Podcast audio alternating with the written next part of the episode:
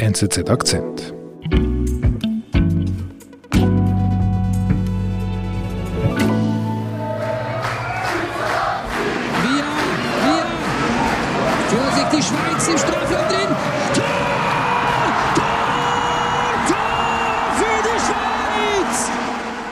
Jetzt geht's dann wirklich los, diesem Wochenende mit der Fußball-Europameisterschaft und ich muss dir sagen, ich freue mich wie ein kleines Kind.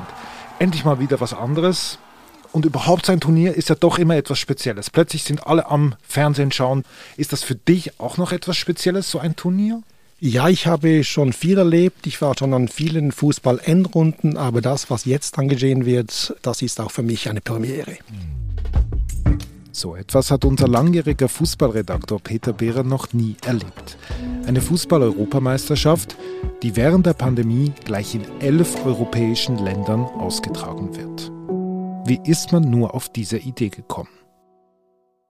Peter, eine dezentrale Fußball-Europameisterschaft, was heißt denn das eigentlich dezentral?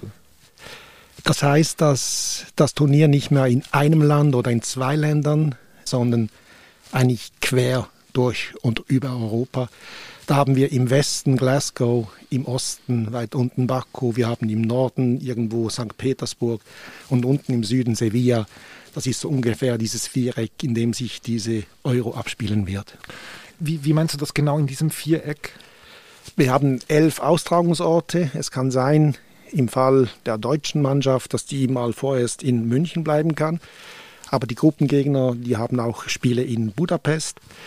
Es kann sein, wie in der Schweiz, dass die Auswahl in Baku beginnt, Aserbaidschan, und dann zurück nach Rom geht und dann wieder nach Baku geht für das dritte Spiel. Also da wird es diverse Bewegungen geben, aber nicht für alle. Wie gesagt, so Mannschaften wie beispielsweise die Deutsche, die darf zuerst nur in München spielen. Irgendwie eine Schnapsidee, denke ich mir. Wie ist man überhaupt auf diese Idee gekommen? Ja, da müssen wir fast zehn Jahre zurückgehen nach Kiew.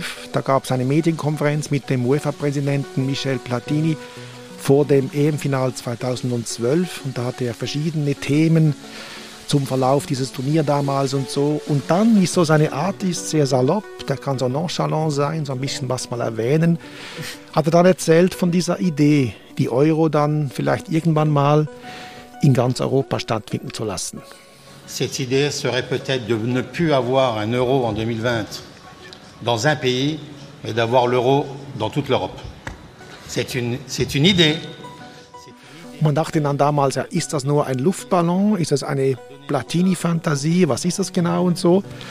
Und ja, Platini war ja einer der größten Fußballer Europas in den 1980er Jahren. Der hatte immer Gewicht, auch in der UEFA. Und ähm, ich dachte zwar damals, ja, das, das ist so eine Platini-Idee und nicht mehr. Aber hat sich dann bald darauf ähm, herausgestellt, dass es mehr war.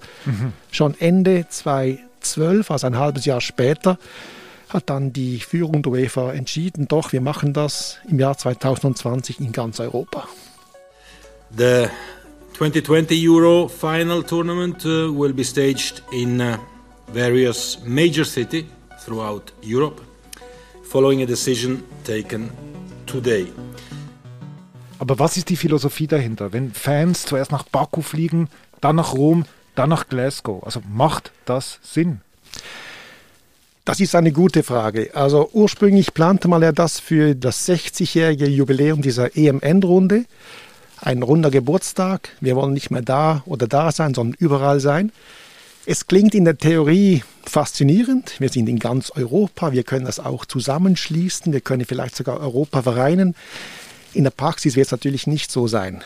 Und was ganz sicher ist, man wird diese Infrastrukturfragen über die Kosten neuer Stadien und so, die wird man los. Wie, wie meinst du das? ähm, in anderen Endrunden in einem Land, da war man, ich erinnere mich an 2004, da in der Algarve in Faro.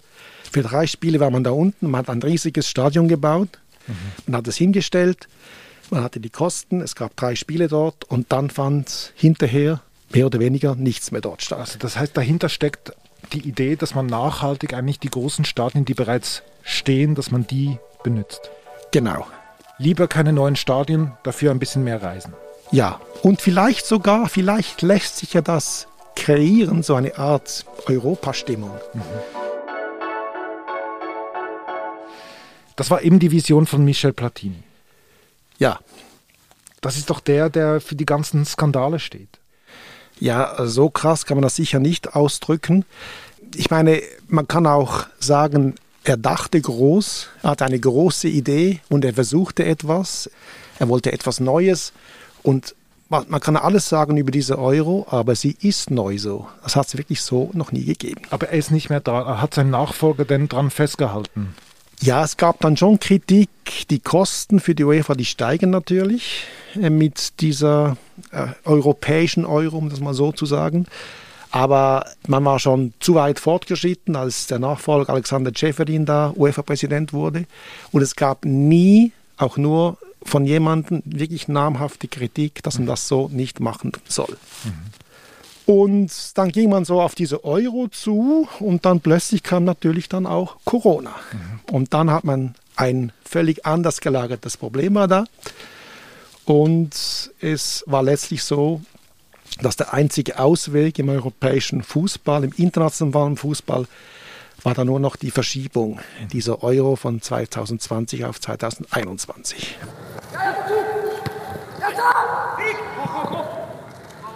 Aber damals, im ersten Corona-Jahr, da fanden ja internationale Spiele, Champions League-Spiele statt. Ja, das waren Spiele dann ohne Publikum, die sogenannten Geisterspiele. Und man hat sehr gute Erfahrungen einerseits gemacht, weil das Programm konnte durchgezogen werden mit Ach und Krach, aber es konnte durchgezogen werden. Auf der anderen Seite hat man aber auch gesehen, dass wenn Publikum fehlt, auch dem Fußball etwas fehlt. Und das führt dann jetzt zur Situation, dass die UEFA darauf pocht, wir machen die Euro, wir wollen die machen in ganz Europa, aber dort Zuschauer im Stadion sein werden. Zwar nicht ausverkauft und ganz viele. Aber wir wollen überall Zuschauer im Stadion haben. Was heißt pocht? Die hat Druck aufgesetzt. Die UEFA hat irgendwann festgestellt, dass sich da gewisse Dinge öffnen in dieser Pandemie, dass da Dinge möglich werden, so auf den Sommer hin. Und irgendwann war es klar, wir wollen das mit Zuschauern machen. Und dann hat auch die UEFA und deren Chef, der Alexander Jefferin, hat ganz klar gesagt, wir machen die Euro und wir machen sie überall dort, wo Publikum zugelassen sein wird. We want to, to do what we think is the proper thing to do. But fans and, and players are the essential part of football. We are just accompanying persons. Warum ist der, der UEFA und Schäferin das so wichtig? Die Zuschauer machen die so viel aus bei den Einnahmen? Bei den Einnahmen nicht. Also man kann sagen, dass es vielleicht so 10 Prozent letztlich sind, die Aha. über die Zuschauer eingenommen wird. Aber ähm, die UEFA braucht die Zuschauer, ein gewisses Dekor auch jetzt, eine gewisse Anzahl Zuschauer für die Geräusch- und die Farbkulisse in den Stadien. Die Euro wird über das Fernsehen verkauft, aber so blöd, dass das jetzt klingen mag, man braucht die Zuschauer als Statisten mhm. für dieses Fernsehevent im Stadion. Mhm. Aber macht das Sinn aus epidemiologischer Sicht, dass man das unbedingt durchboxen möchte? Ja, ich meine, man kann sicher die, diese Flugbewegungen anschauen und so, wer da wohin fliegt. Das ist sicher problematisch, also das treibt das Reisen an. Man kann aber davon ausgehen, dass nicht so viele Fußballanhänger jetzt in Europa hin und her fliegen, weil viele von sich aus sagen, da mache ich nicht mit, da schaue ich besser zu Hause vor dem Fernsehen. Und man stelle sich vor, diese Euro wären nur in England, man wäre da in London vor allem und dann hätte man während dieser Euro ein epidemiologisches Problem in London. Dann wüsste man ja nicht, wohin jetzt, was jetzt. Aber jetzt kann man sagen, wenn es dann wirklich so weit wäre, ein Problem in London, gehen wir nach St. Petersburg. Also die machen aus dieser dezentralen Logik quasi eine, einen Vorteil, ne? die sind plötzlich flexibel. Ja, die sind flexibel und das war ja auch schon so bei der Auswahl dieser Austragungsstätte.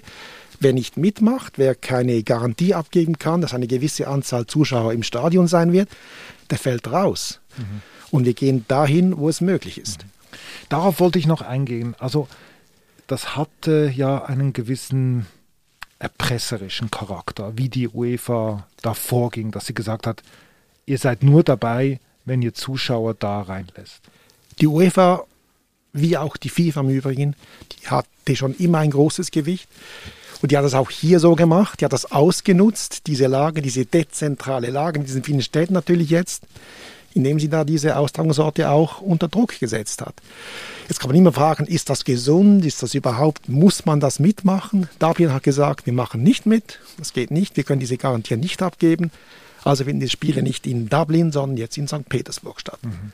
Also die Macht der UEFA spürt man schon recht deutlich, jetzt auch wieder. Ja, die Macht des Fußballs, das kann man auch hinterfragen, die Macht der UEFA, aber es ist so, dass einfach alle mitspielen. Mhm.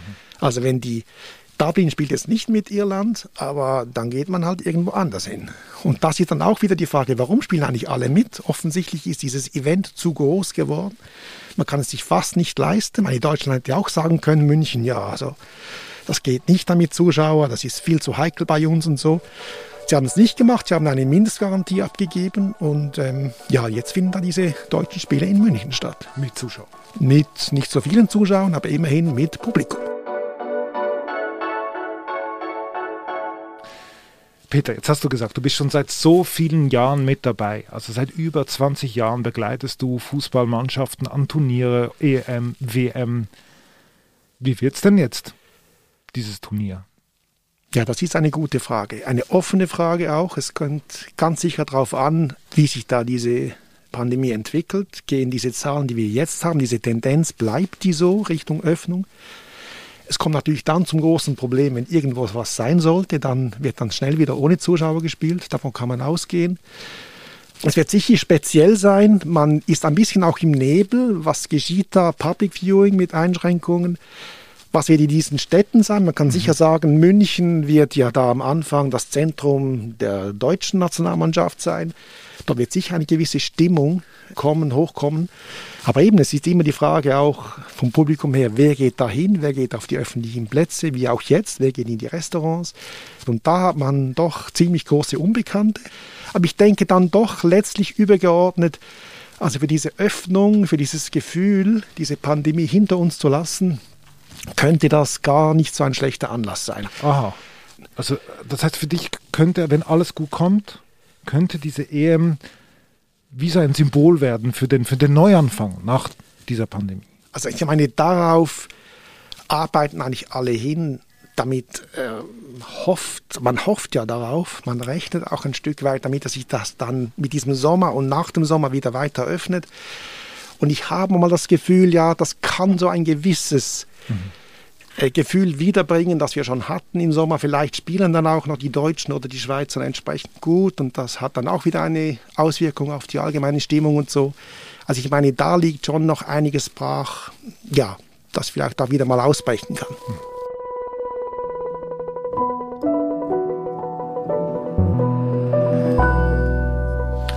Also ich freue mich immer noch wie ein kleines Kind drauf. Vielen Dank für deinen Besuch bei uns im Studio, dass du bei uns warst. Und die entscheidende Frage ist natürlich, wer wird Europameister?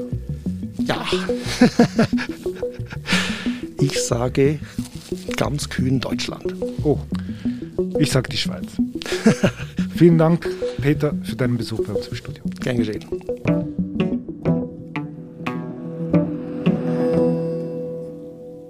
Das war unser Akzent. Ich bin David Vogel. Bis bald.